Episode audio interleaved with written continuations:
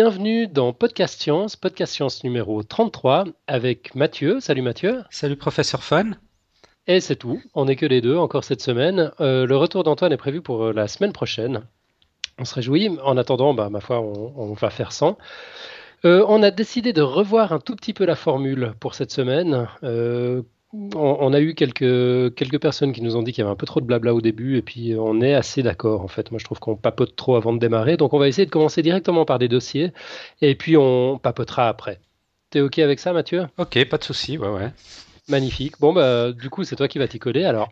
ouais, ouais, bah, c'est mon tour, là, dossier cette semaine. Euh, alors, je vais parler de la synesthésie, un, thème un peu à la mode ces derniers temps. J'en ai entendu parler assez souvent. Je sais pas si, si toi aussi. Euh, ouais, moi j'en ai entendu parler, c'était à travers ce type là dont j'ai oublié le nom, euh, qui a un syndrome d'Asperger. Mhm. Euh, D'autisme. Exactement, ouais. C'est Olivier Tripet, je crois, qui avait partagé un lien sur, sur Facebook. Et puis là, effectivement, il, a, il, euh, comment est-ce qu'il faut dire ça? J'allais dire qu'il avait recours à la synesthésie, mais pas vraiment. En fait, c'est un phénomène qu'il subit, quoi. Enfin, il voyait les chiffres avec des couleurs, c'est ça? Ouais. Alors, on va on va voir justement ce que c'est. Euh, alors, explique-nous tout ça. Si, si on regarde ce que nous dit Wikipédia sur la définition de la synesthésie, euh, Wikipédia nous dit que la synesthésie est un phénomène neurologique par lequel deux ou plusieurs sens sont associés. D'accord. Donc la synesthésie est une sorte de fusion de sensations, de perceptions et d'émotions. Alors par exemple, il y a, différents types de synesthésie, mais il y en a une qui s'appelle synesthésie graphème couleur. Donc c'est les lettres de l'alphabet ou nombres qui peuvent être perçus comme colorés. D'accord. Un autre type qu'on appelle synesthésie numérique, euh, les nombres sont automatiquement et systématiquement associés avec des positions dans l'espace. Encore un autre exemple, une synesthésie qu'on appelle cette fois-ci de personnification, les nombres, jours de la semaine, mois de l'année évoquent des caractères de personnalité. On verra un peu plus en détail euh, ces différents types un peu plus loin. On a aussi des cas où la musique et d'autres sons peuvent être perçus comme colorés ou ayant une forme particulière. Et la synesthésie impliquant des formes et couleurs est plutôt répandue, alors que la synesthésie impliquant des goûts et odeurs est plutôt rare. Une personne atteinte de synesthésie est appelée un synesthète. Je trouve ça joli comme. Ouais, c'est joli, c'est pas mal. Et bien que ce phénomène capta pour la première fois l'intérêt de la communauté scientifique au XIXe siècle, c'est seulement à partir des années 80, des années 80, que les scientifiques commencèrent à réexaminer sérieusement ce phénomène fascinant. Une synesthésie d'origine neurologique, neurologique, donc involontaire, concernerait une personne sur 23, soit environ 4% de la population.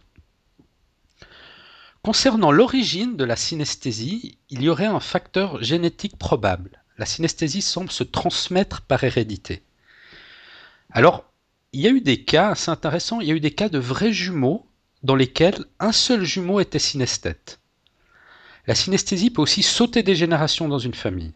De plus, il est commun que les synesthètes d'une même famille présentent différents types de synesthésie ce qui suggère que le gène ou le gène impliqué dans le développement de la synesthésie n'entraîne pas des types spécifiques de synesthésie. Mhm. Euh, un cas intéressant, euh, se, remémorant une expérience de son enfance, la synesthète Patricia Aline Dufy écrivait la chose suivante. Un jour, je dis à mon père, je viens de me rendre compte que pour écrire la lettre R, tout ce que j'ai à faire est de dessiner un P, et ensuite une ligne partant de sa boucle. Et j'étais tellement surprise de constater que je pouvais transformer une lettre jaune en une lettre orange, juste en ajoutant une ligne. C'est incroyable. Alors, comme j'ai dit avant, il y, a, différents types de synesthésie.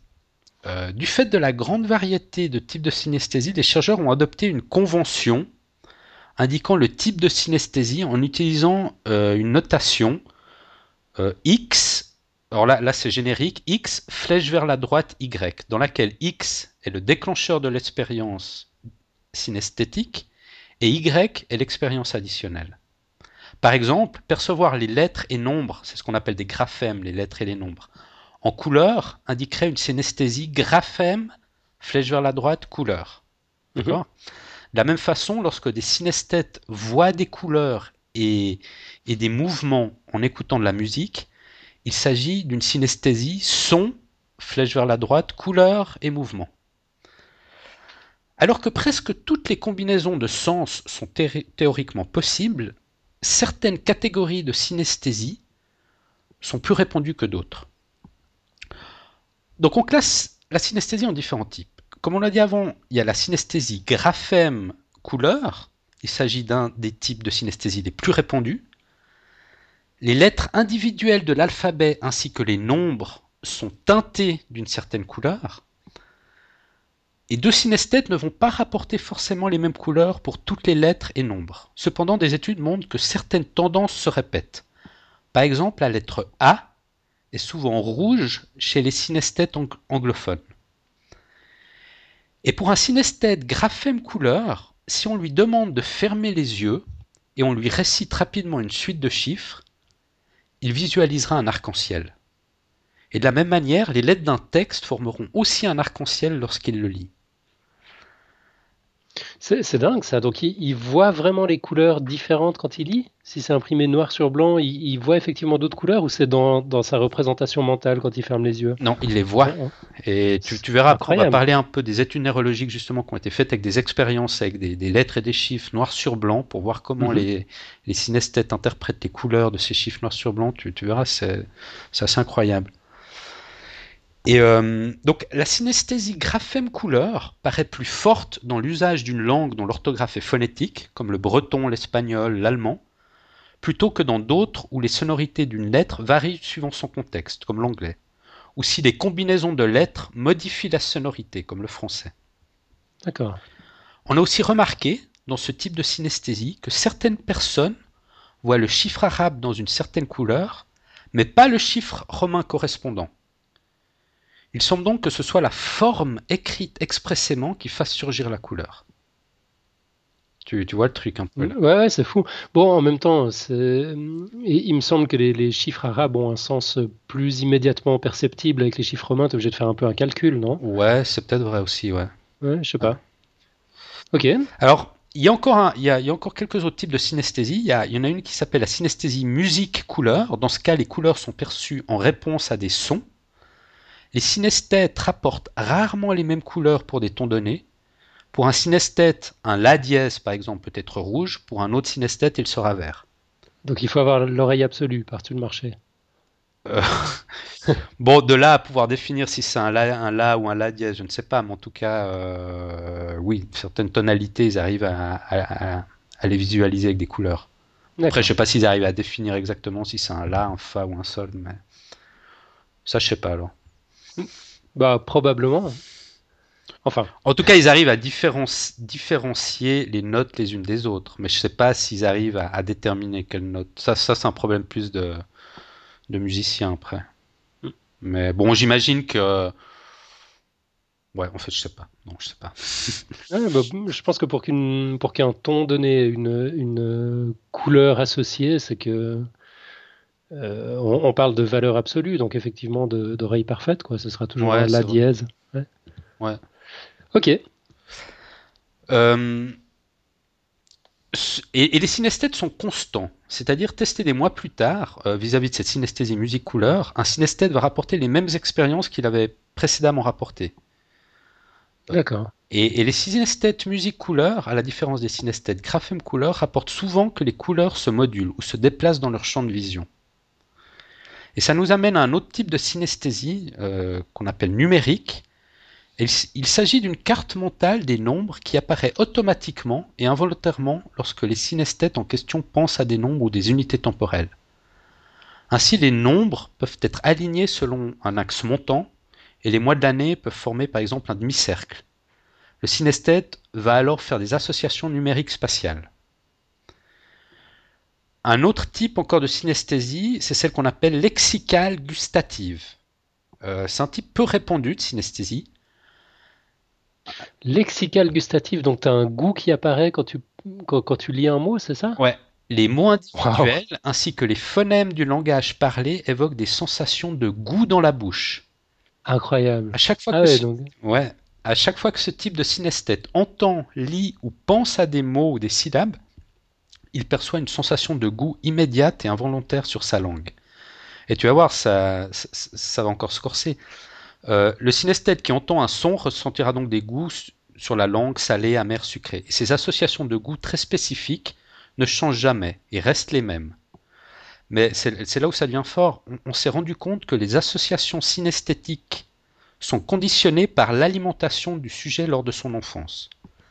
Parce que par exemple, il y, a le cas d'un synesthète qui s'appelait James Vannerton. Euh, lui, il n'a pas des perceptions synesthétiques impliquant du café ou du curry, alors qu'il en mange régulièrement à l'âge adulte. Par contre, il expérimente des perceptions synesthétiques gustatives de certaines marques de céréales et bonbons qui ne sont plus vendus à l'heure actuelle, mais qu'il mangeait assez régulièrement dans son enfance. Ouais, c'est drôle. Donc là, la connexion s'est faite dans son enfance, en fait, entre les deux. Visiblement, entre les deux champs. Mhm. Un autre type de synesthésie est celle qu'on appelle de personnification. La personnification est un type de synesthésie dans lequel des séquences, comme les nombres, les jours de la semaine, les mois et les lettres, sont associés avec des caractères de personnalité. Alors par exemple, la lettre T est généralement peu charitable. Le U est une chose sans âme. Le 4 est honnête. Au 3, on ne peut pas lui faire confiance. Le 9 est sombre. Le I est parfois angoissé, même s'il est plutôt enjoué. Le J est un homme, blagueur à première vue, mais avec une forte personnalité. Le K est une femme, silencieuse et responsable. Et ça va même encore plus loin. Pour certaines personnes, outre les séquences de nombres ou de lettres, les objets eux-mêmes sont parfois imbibés de personnalité, ce qui est parfois comparé à une certaine forme d'animisme. Ouais, un, petit peu là. Enfin, il me semble qu'on est dans un, on, est dans un champ complètement différent, non? Par rapport à ce que tu évoquais tout à l'heure, ces euh, associations euh, entre euh, comment t'as appelé ça? Je sais pas entre musique et couleur, par exemple. Ah, avec les premières, tu dis les graphèmes. Exactement, ouais, ouais. Couleurs, ouais. Ouais, c'est des choses que j'arrive à imaginer. Enfin, j'ai du mal à imaginer. Je, ne suis pas concerné. Je sais pas, toi, tu es concerné par, par, le phénomène? Ah non, pas du tout alors. Hein? Je connais personne comme ça qui, euh, qui, m'en ait parlé. Enfin, j'ai l'impression de connaître personne qui soit concerné. Ceci dit, euh, voilà, c'est pas forcément le genre de truc dont tu, tu parles en buvant un café. Mais ouais, tous les premiers exemples que tu as donnés, j'arrive à imaginer des, des patterns derrière, euh, ouais, plus ou moins influencés culturellement, mais enfin qui, qui resteraient quand même. Euh, fiables. Par contre, toute cette dernière série avec personnalité, d'associer des traits de personnalité. Ouais, je sais pas. Est-ce qu'on on trouve deux synesthètes de ce type-là qui, qui, associe les mêmes valeurs au même. Euh, comment est-ce qu'il faut appeler ça? C'est un, stimulus euh? Ouais, il y a un, au même déclencheur. ça. Alors, Ou est-ce que c'est complètement personnel et Je crois que c'est personnel. Hein. D'accord. Je crois. Je crois. Ok, mais enfin, j'arrête de t'interrompre, excuse-moi. encore, il y, y, a encore une forme un peu plus rare de synesthésie. C'était le cas d'un synesthète. Alors ça, c'est vraiment très fort qui touche une texture particulière et ressent une émotion. Par exemple, denim des jeans lui fait ressentir de la tristesse extrême. Une pelure d'orange, un choc. De la soie, le calme. Du papier de verre, de la culpabilité. Du papier de verre plus épais, la sensation de raconter un mensonge. Ah, c'est fou ça. Et malgré ces cas généraux qui permettent euh, la, définition du phénomène de la synesthésie, on, on doit cependant pas oublier que les expériences individuelles varient de nombreuses façons. Donc c'est ce que tu disais un peu avec euh, ces synesthésies de personnification. Je pense que ça doit mhm. varier. Euh, parce qu'on voit que certains synesthètes graphèmes couleurs déclarent que leurs couleurs sont projetées à l'extérieur, par exemple, alors que d'autres déclarent que leurs couleurs sont perçues dans leur tête. Certains synesthètes déclarent que leurs voyelles sont davantage colorées, alors que pour d'autres, il s'agit de consonnes.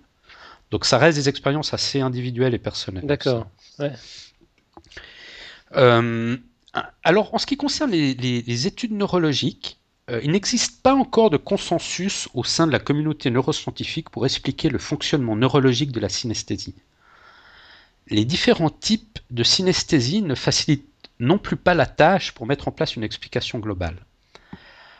Le neurologue euh, Ramachandran est un des pionniers dans l'étude des différentes formes de synesthésie et il réalisa une expérience très simple et ingénieuse afin d'explorer la perception des synesthésies. Sur une image présentée durant moins d'une demi-seconde sur un écran d'ordinateur, il y a un mélange de chiffres 5 et de chiffres 2. Le chiffre 2 étant imprimé comme une image en miroir exact du chiffre 5. Mais les chiffres 2 sont disposés sur l'écran d'une manière particulière par rapport au chiffre 5.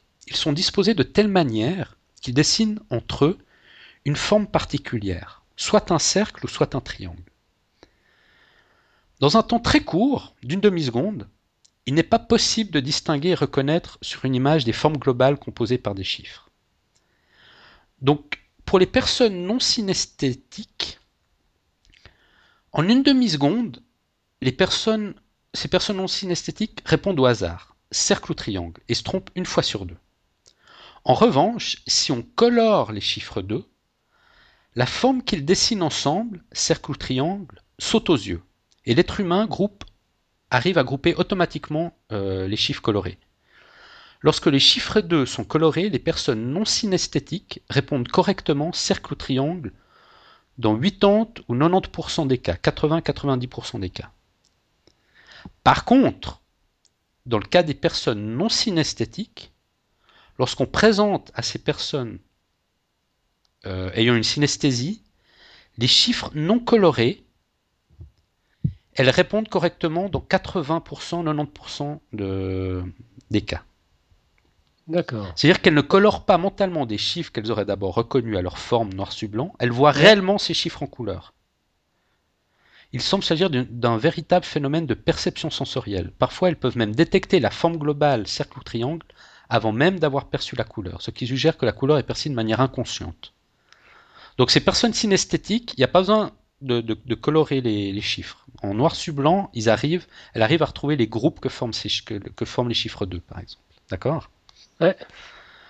Dans le cas de la synesthésie graphème-couleur, on évoque le fait que les régions du cerveau impliquées dans l'identification de la forme des lettres et des chiffres sont adjacentes à la région impliquée dans le traitement des couleurs. Et cette région impliquée dans le traitement des couleurs, on l'appelle l'aire V4. Et l'expérience additionnelle de voir des couleurs en regardant des graphèmes, donc des lettres ou des chiffres, peut être due à une activation croisée de ces régions. Donc, la région qui, qui, sert à l'identification des lettres et des chiffres et la, région impliquée dans le traitement des couleurs. Donc il y aurait une sorte d'activation croisée entre ces deux régions. La vision d'un chiffre écrit noir sur blanc active donc chez les personnes synesthétiques non seulement l'air de la reconnaissance des chiffres, comme chez tout le monde, mais aussi l'air V4 de la perception des couleurs.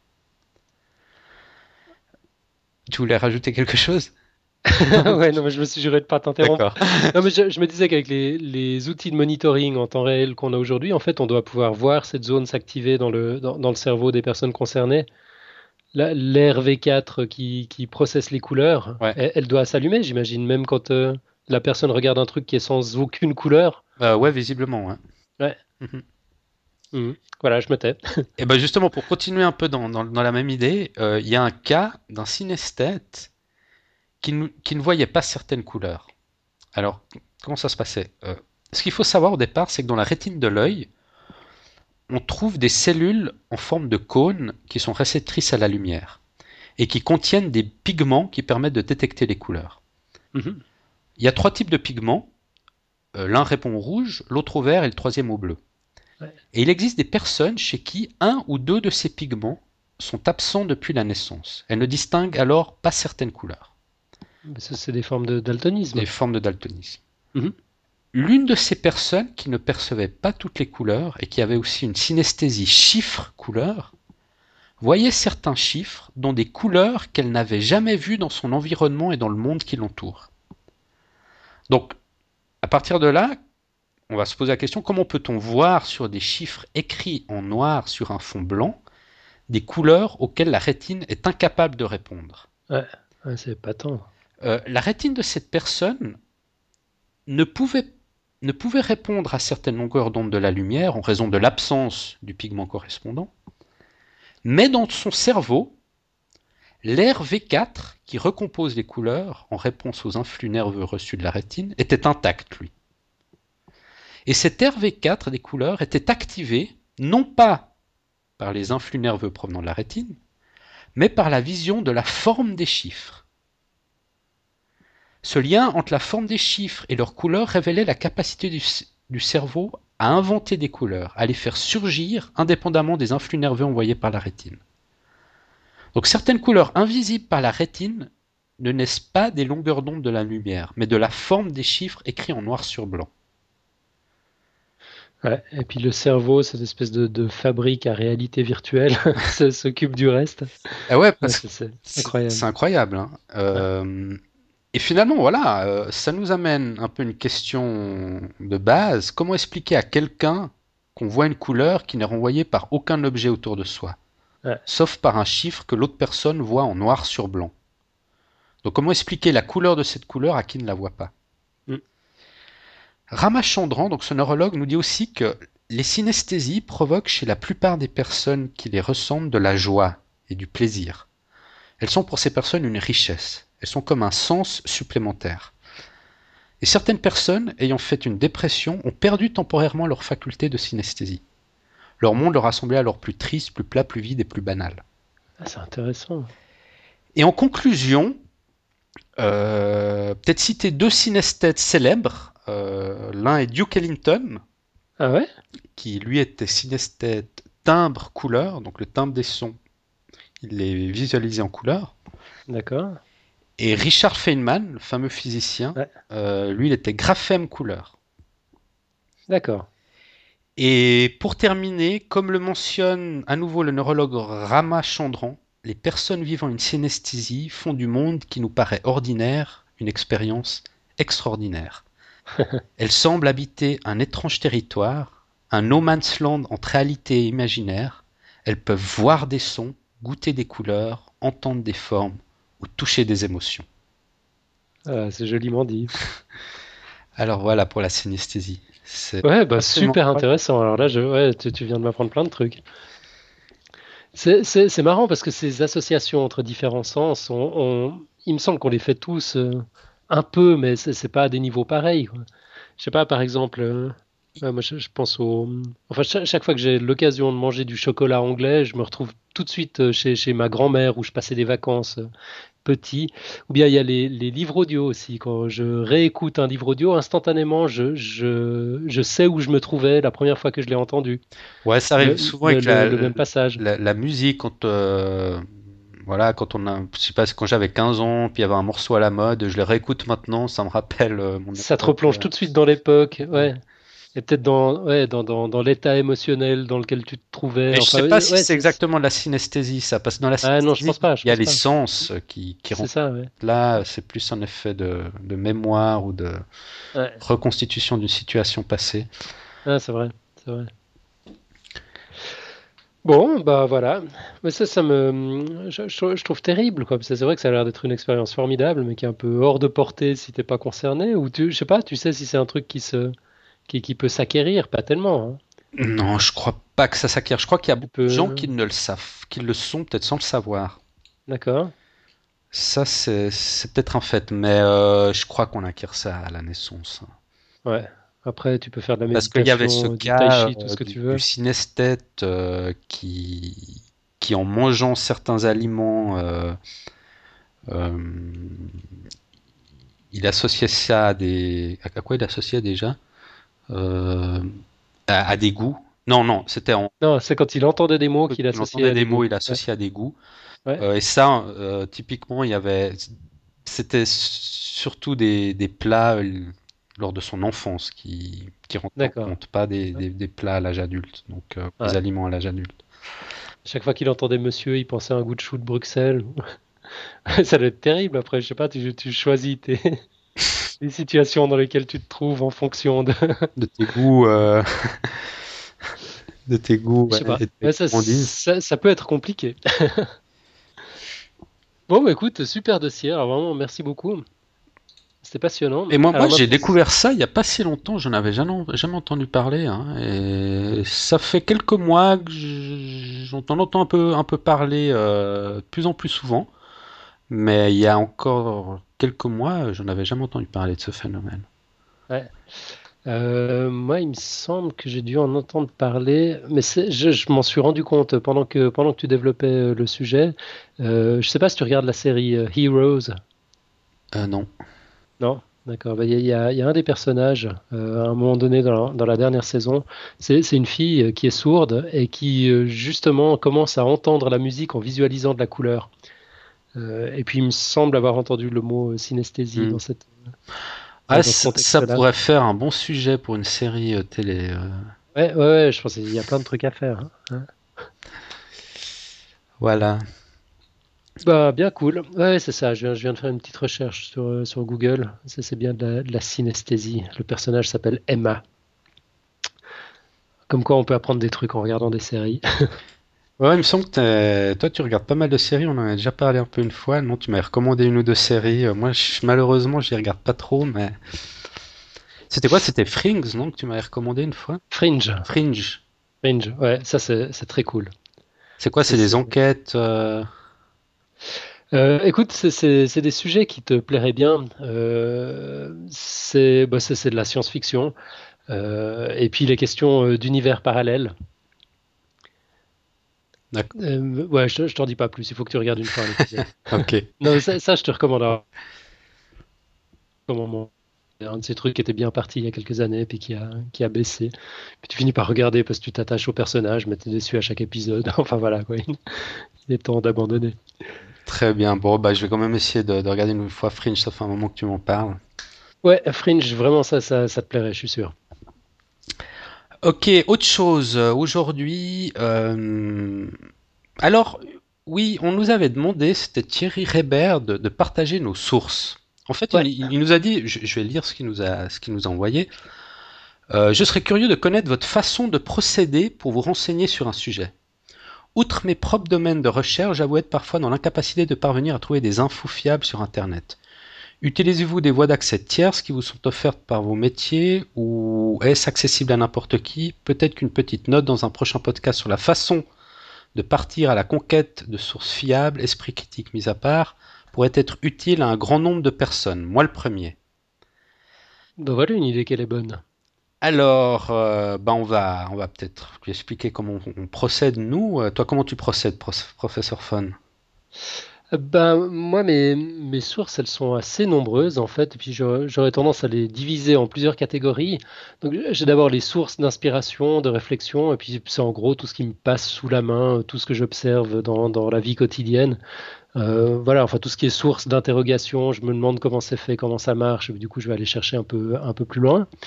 Sinon, il y a les livres. Euh, moi, j'ai- j'aime la littérature en général, mais j'aime aussi beaucoup, euh, particulièrement euh, les auteurs scientifiques anglo-saxons. Je pense notamment à Richard Dawkins, à Brian Greene, Simon Singh, Carl Sagan, pour ne citer que. Il y a les podcasts. Alors là, voilà, j'ai déjà partagé ma liste. Elle est, longue. elle, est, publiée sur. Enfin, on a, on a fusionné nos listes. On les a, on les a publiées sur une page spéciale du site podcastscience.fm. Mais en tout cas, ceux que je rate jamais, euh, c'est Science Weekly du, du Guardian. Euh, c'est les deux émissions euh, hebdomadaires du Dr Karl, une sur Triple J, c'est une chaîne australienne du réseau ABC, donc lui il est en Australie, puis il fait une deuxième émission pendant la nuit euh, sur, la, sur la BBC, enfin c'est 11h du matin pour lui en, Australie. Il y a Material World aussi de Quentin Cooper sur BBC 4 que, j'écoute. Puis évidemment, je loupe pas C'est pas faux, le podcast d'Antoine, quand il sort. Là, il a un petit peu de retard, le, le dernier numéro. Euh, Il va finira venir, il va venir. Ouais. Et sinon, il y a, il y a les questions euh, des poditrices et, et poditeurs aussi comme, euh, comme source d'inspiration pour, pour trouver des sujets. Puis alors après, dans la deuxième catégorie, j'ai les sources de contenu à proprement parler. Euh, donc, je suis abonné à différentes revues papier, mais honnêtement, j'ai jamais le temps de les lire, à part euh, Reflex, le, magazine scientifique de l'EPFL, que je trouve vraiment. euh, Je ne sais pas si on peut parler de, hiérarchie euh, dans, le domaine, mais je trouve qu'il sort complètement du lot. Il est, super bien écrit, il traite, euh, des sujets sous, tous les angles. Tu as, toujours un numéro dédié, une thématique en particulier, puis ça, c'est traité sous toutes les coutures, un peu comme les, hors-séries de, Pour la science. Mhm. Euh, mais ouais, je trouve que c'est- encore mieux fait. Enfin, celui-là, vraiment, je le, recommande à tout le monde. Et puis, autrement, bah, je suis abonné à des, flux RSS euh, de, plusieurs sites de journaux et de, blogs scientifiques. Bon, évidemment, c'est beaucoup plus pratique parce que euh, j'y ai accès en permanence de partout. Je n'ai pas besoin d'anticiper le fait que j'aurai 5 minutes euh, de, de disponible pour, pour feuilleter un magazine. J'ai qu'à dégainer un smartphone. Et puis voilà, j'ai tout ça sous les yeux. Euh, ah bon, ouais, la, liste est longue. Je pense qu'on pourrait de nouveau faire une page spéciale ou peut-être renommer notre page, podcast et puis publier justement la, liste des, sources. Euh, mais il y a, vraiment un peu de tout. Il y a des publications classiques comme le, New Scientist, il y a, y a Ovniscience, il y a, toutes, sortes, toutes sortes de blogs. Euh, il y a Futura Science dans les sources de contenu en français. Euh, Popular Science, le, journal de popularisation américain, euh, pas mal de blogs comme euh, Quantum Diaries. je crois que c'est toi qui, en avais parlé il n'y a, pas très longtemps. Ah bon Quantum, Diaries? Ouais, c'est possible, ça me dit quelque chose. Je me rappelle plus très bien maintenant. quantique, la plupart bossent soit au CERN, soit sur des sites similaires ailleurs dans le monde. Qui agrègent comme ça sur un, sur un blog leurs leur publications. Mhm. Euh, c'est toujours assez intéressant. Il y a le Scientific American aussi, différents sites sceptiques. Là, je, suis en train de, de dérouler comme ça ma, ma, liste, mais il y, en a des, il y en a des dizaines. Donc je publierai, je ne sais pas quand je vais faire ça, mais je, je, je publierai la liste, la liste des sources. Et puis, euh, bon, il y a Notex aussi, euh, le, réseau social euh, des, fans de science, qui devient une source de plus en plus, de plus, en plus prégnante. En fait, là, l'idée, c'est qu'à chaque fois que tu as un truc à partager avec la communauté, tu leur pousses, tu leur pousses le lien. Du coup, là, je reçois par email toutes sortes de liens qui, en général, sont, sont toujours assez intéressants. Il y a Wikipédia, alors plutôt dans sa version en anglais, qui est beaucoup beaucoup plus complète et plus riche que, la version en français, euh, qui pour moi est souvent le point de départ des, investigations. Euh, c'est là que je trouve les pistes à remonter. Euh, je trouve les différentes sources à, explorer. Toutes les sources sont référencées de, manière assez sérieuse, donc ça constitue un très bon point de départ. Bon, il y aurait Twitter aussi, mais mm, voilà, là, il y a juste trop. Je pense qu'il faudrait y consacrer 10 minutes par heure pour que ce soit une, une source d'information intéressante et j'arrive à y consacrer 5 minutes par semaine. Euh, à part quand on m'écrit directement ou quand on mentionne podcast science, et puis là, je, je, vais regarder. Encore que, euh, si jamais il y a Xavier Agnès qui, qui m'a filé deux infos par, par tweet dernièrement, je lui ai encore pas répondu. Euh, donc voilà, il y, a Facebook aussi où euh, nos amis partagent plein de sujets intéressants et de vidéos dont on n'a pas toujours le temps de parler, mais ça vaut vraiment la peine d'aller faire un tour sur, euh, sur la page. Page qui est publique d'ailleurs, on n'est pas obligé d'avoir un compte Facebook pour en profiter. L'adresse c'est facebook.com slash podcastscience tout collé en, en, un mot. Et puis, donc voilà, j'ai abordé deux, des catégories. La, dernière, c'est peut-être la plus importante finalement, c'est euh, la dernière catégorie, c'est ce que j'appellerais les, sources de vérification des contenus. Euh, si euh, j'entends parler d'un truc ou euh, voilà, je, tombe sur un, sujet dont je suis pas trop sûr ou ça vient d'une source dont je suis pas trop certain, bah, j'ai le réflexe d'aller sur, euh, sur ma Bible, c'est Google Scholar. C'est la version de Google qui est dédiée aux publications scientifiques. Donc euh, là, à moins que l'article original soit, soit ne soit pas libre d'accès, soit payant, bah on, peut, on peut y accéder. On peut remonter à chaque information scientifique euh, jusqu'à jusqu'à sa source. Puis en tout cas, même pour les articles payants, on a en général l'abstract du papier, puis de temps en temps un lien sur des PDF qui auraient été publiés ailleurs. Euh, donc ça c'est vraiment super intéressant, vachement vachement précieux comme source. Il y en a d'autres dans le genre, mais que j'utilise moins parce que Google Scholar a tendance un peu à tout agréger. Euh, mais il y a bioinformatics.org qui est le wiki des biologistes. Il y a Lara, euh, je, mettrai l'adresse dans les notes, euh, les, notes de l'émission. Euh, Lara, c'est la base de données en ligne des textes intégraux et rapports scientifiques français. Il y a Isidore aussi, j'aime bien ces, ces noms. Isidore, c'est le catalogue en ligne des ressources en sciences humaines en langue française. Euh, puis sinon, il y, en a d'autres un peu plus spécialisés. Il y a archive.org, c'est l'accès au l'accès en ligne aux archives de la bibliothèque de l'université Cornell à New York. Il y a euh, webscience.org, qui est un portail qui se propose de, fédérer euh, toutes sortes de sources pour permettre aux scientifiques de, d'échanger entre eux, de se maintenir à niveau. Puis évidemment, ça c'est ouvert au public, donc on peut y aller aussi. Et puis, euh, sinon, il y, a un truc que j'avais un peu exploré, mais je suis jamais allé beaucoup plus loin. Mendeley.com, tu en as peut-être entendu parler. Ça se veut un lieu de discussion et d'échange entre scientifiques aussi pour euh, partager sur leurs différents papiers. En fait, c'est une équipe de chercheurs qui est partie du constat que beaucoup de, beaucoup de papiers issus de publications scientifiques euh, sont très rapidement payants, sont pas dans le domaine public et parfois ils sont vendus à des prix exorbitants, euh, ce qui en soi est un frein à la science. Donc euh, voilà, ils ont proposé pour rendre accessible ces, ces, informations au plus grand nombre, que les auteurs directement puissent, puissent les partager, les commenter, indépendamment de, l'autorité de publication qui est derrière. alors voilà, j'ai plus trop suivi en fait. J'en avais entendu parler, je m'étais inscrit, puis après j'ai pas regardé, mais en allant chercher mes sources, comme ça je suis, retombé dessus. Je pense que ça. Si j'avais eu un peu de temps aujourd'hui, en fait, je serais allé y jeter un coup d'œil. Hmm. Mais euh, voilà, pas, pas, mal de, pas mal de sources de, de contenu, effectivement. Puis, ouais, puis toi, tu as, un peu les mêmes sources ou, ou t'en as euh, d'autres? Tu t'y prends comment? Bon, moi je m'y prends. Bon, principalement, euh, j'utilise Google Reader comme toi. donc je suis abonné à un certain nombre de sites et blogs, principalement des sites technologiques et scientifiques. Mhm. Et bon, malheureusement, les, les, enfin malheureusement, pas pour moi, mais euh, les, peut-être pour nos, auditeurs, les sites que, scientifiques que je suis sont principalement en, espagnol. Ah ouais. Euh, mais ce que je fais généralement pour préparer un dossier, euh, je procède de la manière suivante. Lorsque je lis un article qui m'intéresse dans Google Reader, ce que j'ai l'habitude de faire, c'est de l'étiqueter dans Google Reader, donc le mettre de côté, de le taguer avec un certain nombre de mots-clés. Éventuellement de le partager aussi publiquement. Et dans certains cas, j'utilise aussi Delicious, donc ce service en ligne qui permet de bookmarker, de sauver des, pages euh, favorites en ligne. Mhm. Donc entre les, articles que j'étiquette sur Google Reader, que je mets de côté, et ceux que je, je sauve sur Delicious, le jour où je dois préparer un dossier, ben, je, vais regarder ce que j'ai sauvé. Je récupère les articles qui parlent du sujet que je veux traiter.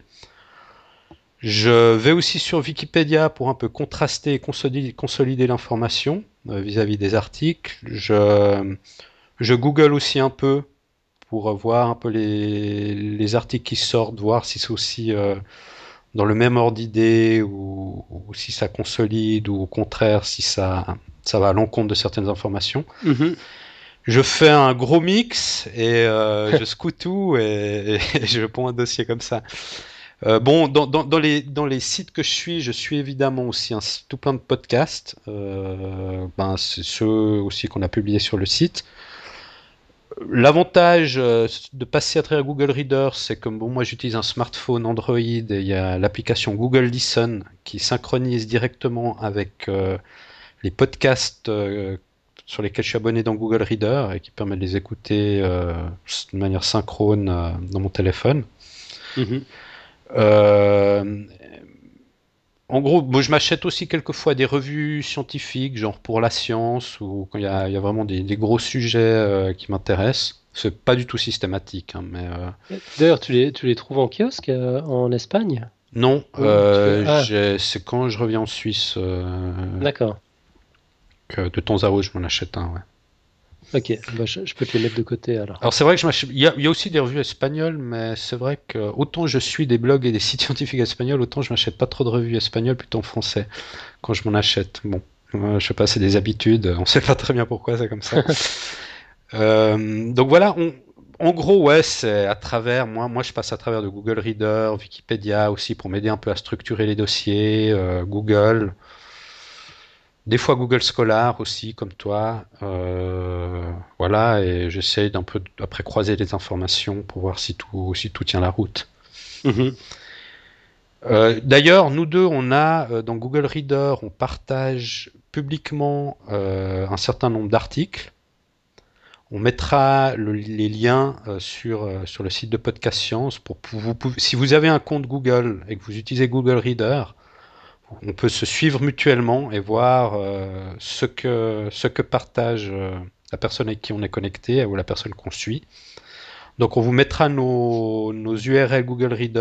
Euh, vous pourrez d'une part suivre ce qu'on partage publiquement, éventuellement aussi vous se connecter avec nous à travers Google Reader.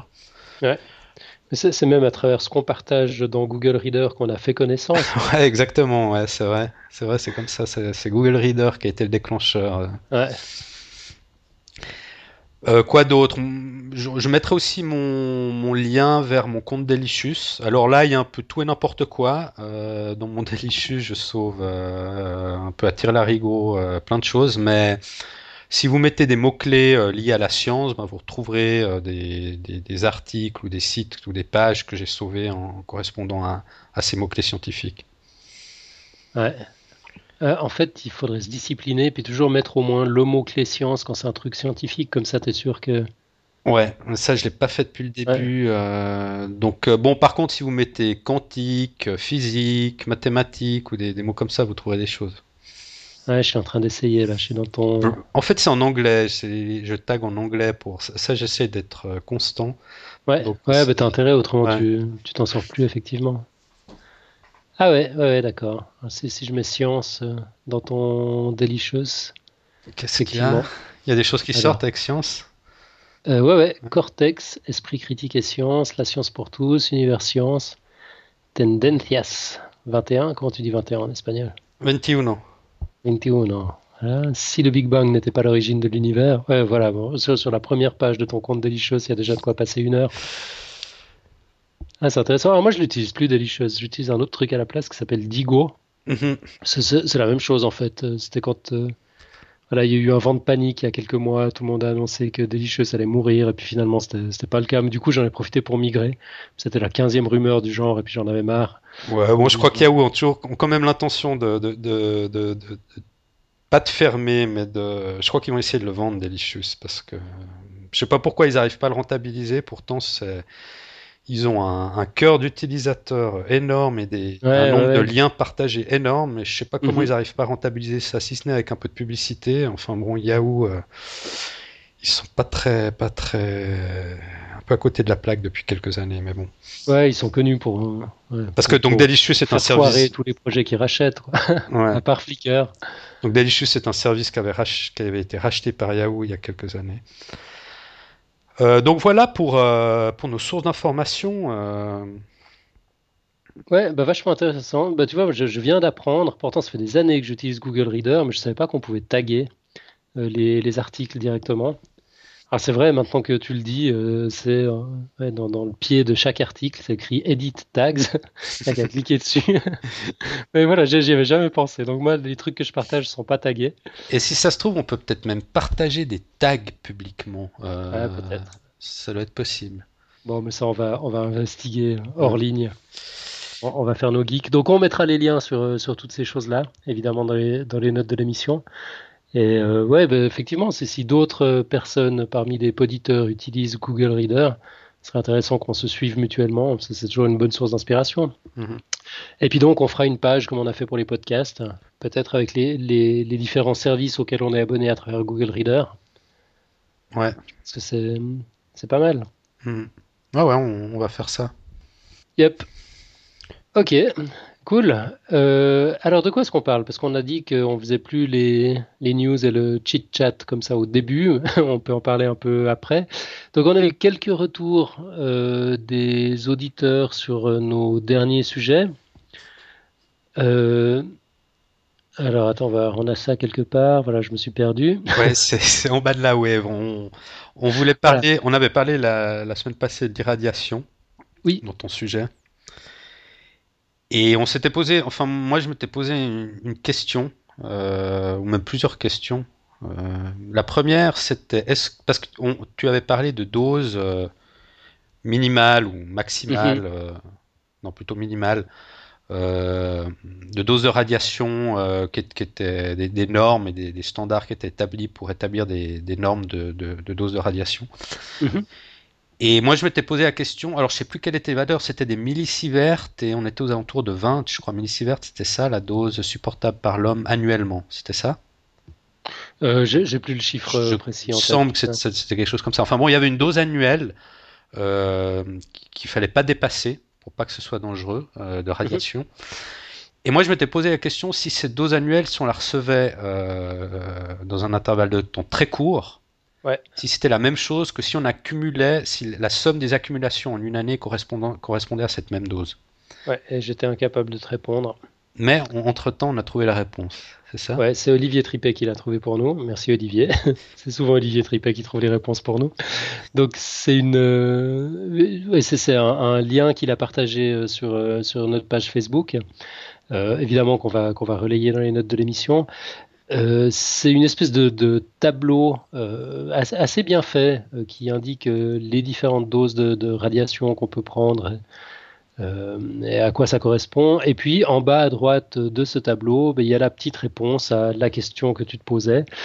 Euh, c'est beaucoup plus dangereux de se prendre 100 millisieverts d'un coup que de se prendre 100 millisieverts sur une année. Voilà. Mhm. D'ailleurs, je vois que là, qu'ils disent qu'aux États-Unis, c'est 50 millisieverts la dose annuelle permise. D'accord. Mais je crois qu'en Europe ou en France, euh, c'était 20, il me semble semble ça, ça variait d'un pays à l'autre, tu avais dit.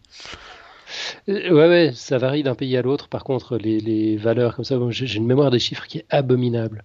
Ouais, tu serais pas un bon synesthète. Hein. Ouais, non, je serais un très mauvais synesthète. Ou alors, euh, c'est une espèce de. C'est une nouvelle forme de synesthésie, tout est flou. je me rappelle qu'il y avait un 2 quelque part. Tu vois de la myopie, euh, quand, tu, quand tu penses à des chiffres, tu, tu, tu deviens ouais, myope. Ça. Ouais, je deviens myope. Donc voilà, ouais, c'était très intéressant. Et puis on a eu d'autres euh, d'autres réactions. Donc c'est plus dangereux une dose euh, une dose en une heure que sur une année, la même dose. La même dose, exactement. Mieux vaut qu'elle soit diluée, euh, mhm. entre guillemets, elle est, moins dangereuse. Et puis sinon, on a George X McKee, je ne sais pas comment ça se prononce ce pseudo, euh, qui, a également partagé une, information. Là, c'était en commentaire euh, directement euh, sur le, le, dossier, sur, sur, le site, qui nous dit, pour répondre à une de vos interrogations, oui, l'utilisation de l'imagerie médicale commence à poser quelques inquiétudes, enfin, dans les pays riches, USA, Japon, dû à l'augmentation importante des doses délivrées aux patients, plus 50% entre 2002 et 2007. Cela a même été évoqué tout récemment par l'ASN, l'autorité de sûreté nucléaire française, dans son dernier rapport de mars 2011. Et puis il partage là aussi quelques liens euh, sur le sujet qu'on relayera dans les notes de l'émission euh, pour, euh, pour ceux que ça intéresse. Ouais. Et j'ai rajouté en commentaire à, ce commentaire-là aussi. J'ai écouté cette semaine un épisode de La Tête au carré dans lequel, durant quelques minutes, il y avait un entretien avec un spécialiste je sais plus exactement ce qu'il faisait, mais dans, les radiations, euh, les appareils euh, d'imagerie et les scanners médicaux. Et il, avait l'air de dire qu'en principe, euh, si c'est de temps à autre qu'on fait un scanner, il n'y a pas de danger particulier d'irradiation. Mhm. Mais on voit, comme, comme le disait George X. McKee, qu'il y a de plus en les, les médecins délivrent de plus en plus de, de, je ne vais pas dire des certificats, non, mais ils, envoient de plus en plus des, des gens au scanner et il faut pas y aller trop souvent non plus. C'est un peu ce qu'il avait l'air de dire. D'accord, il y a un grand complot des radiations. Non, mais je crois que bah, il, y a aussi la personne qui l'interviewait essayait de lui, tirer les verres du nez pour lui demander si les médecins euh, ne poussaient pas les gens à aller faire des scanners parce que chaque session de scanner est facturée euh, X euros et que finalement les médecins euh, ils se retrouvaient dans leur caisse en envoyant euh, dans leur comptabilité à la fin du mois en envoyant les, les patients dans des scanners. Bon, je sais pas jusqu'à quel point il y a des excès ou pas, mais en tout cas, une fois ou l'autre, c'est pas dangereux des scanners, mais faut pas non plus y aller d'une manière trop répétitive. Faut pas y aller tous les jours. Mais bon, ce qui est aussi intéressant, c'est de dire que, par exemple, pour traiter les cancers, on, envoie des radiations typiquement aussi aux, patients. Donc euh, les radiations peuvent être bonnes ou peuvent être mauvaises, ça dépend comment on les utilise aussi. Oui, et puis sur quoi on les utilise. En, fait, en l'occurrence, c'est le même principe qui est utilisé en radiothérapie, c'est-à-dire que les radiations vont détruire cellules, euh, les, cellules, ouais. Mhm. Mais il se trouve que c'est des cellules malades, effectivement, puis ça, ça, ça nous arrange en l'occurrence de les, de les éliminer. Ok, euh, est-ce qu'on a, est-ce qu'on avait autre chose encore? Euh, Non, je crois pas. Hein. Je crois qu'on a fait le tour là, ouais. ouais. Bon, il y a toujours plein d'autres choses. Hein. Ça, ça, vaut la peine d'aller voir ce qui se raconte sur Twitter, sur Facebook. Euh, mais voilà, c'est un peu tout ce qu'on a eu le temps d'aller, d'aller collecter dans les différentes réactions. Sinon, peut-être juste encore dire, avant de passer à ta quote, dont j'espère qu'elle est magnifique, et je me réjouis déjà, qu'on aura un invité la semaine prochaine. On aura la chance d'accueillir Marc Montangero, dont on avait déjà parlé. Euh, je crois que c'était encore Olivier Tripet qui nous avait, qui branché dessus. Euh, donc Marc Montangero, c'est la personne euh, qui se cache derrière le site, enfin il se cache pas, on le voit, il est très présent dans des vidéos, le site La Chimie pour les nuls, chimie.ch slash nul, euh, qui produit euh, un épisode par semaine, c'est tous les samedis depuis le début de l'année et ça sera le cas jusqu'à la fin de l'année. Euh, c'est des, courtes vidéos de 2 minutes, 2 minutes et demie qui traitent d'un thème de la chimie. Euh, c'est de la vulgarisation super réussie, je trouve. Euh, donc voilà, il va, il va nous parler un peu de, de cette initiative, de cette démarche. On a, on a quelques questions à lui poser, donc on le retrouvera la semaine prochaine. Et on parlera un peu de chimie alors la semaine prochaine. Exactement. Ben, c'est l'année internationale de la chimie Ah ouais, ah, je sais pas. cette année. Ouais, ouais, ouais, ouais, il faut, faut bien qu'on en parle un peu. hein. Très bien. Ok, et puis donc, avant de conclure en beauté, tu nous as préparé une de tes quotes dont tu as le secret. Oui, alors une toute fraîche.